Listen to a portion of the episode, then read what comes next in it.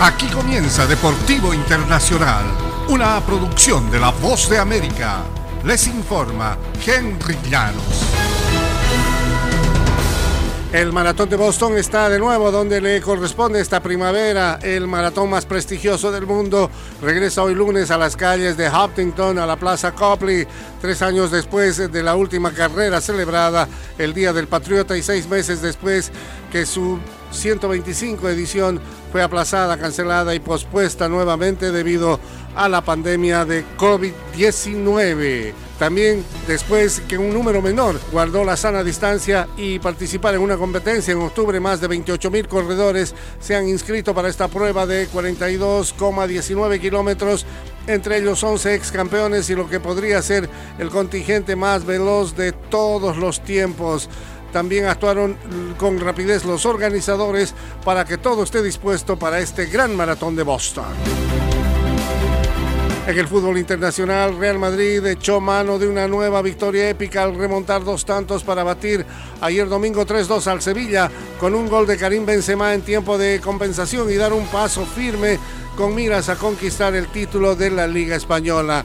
Rodrigo Góez, Nacho Fernández y Benzema fueron los autores de los goles merengues en el segundo tiempo que dejaron helados a los aficionados en las tribunas del estadio Ramón Sánchez Pizjuán. En la segunda parte hemos sido muy superiores, el equipo ha puesto mucho carácter, pero son tres puntos que no significan nada todavía, comentó Nacho. De nada valieron los tantos de Iván Rakitic y Eric Lamela en la primera mitad por parte del conjunto andaluz que fue incapaz de sostener esta ventaja. El Real Madrid afianza su liderato en el campeonato a llegar a 75 puntos, 15 por encima del Sevilla que quedó tercero con 60 puntos. Y en el béisbol de grandes ligas, Alex Cora, manager de los Medias Rojas, dijo que anticipa que su equipo no cuente con varios jugadores no vacunados para su siguiente serie en casa de los Azulejos de Toronto.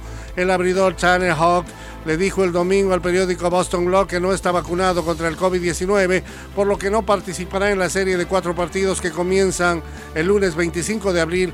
Habría estado programado para abrir el segundo de la serie. El gobierno de Canadá requiere que cualquier persona que desee ingresar a su país cuente con la segunda dosis de la vacuna contra el COVID-19 o una dosis de Johnson Johnson al menos 14 días antes de su llegada. Me pesa no poder hacer esa salida, dijo Hawk a las autoridades y después del triunfo 8-1 sobre Minnesota se le preguntó si esperaba no contar con otros jugadores. Y hasta aquí Deportivo Internacional, una producción de La Voz de América.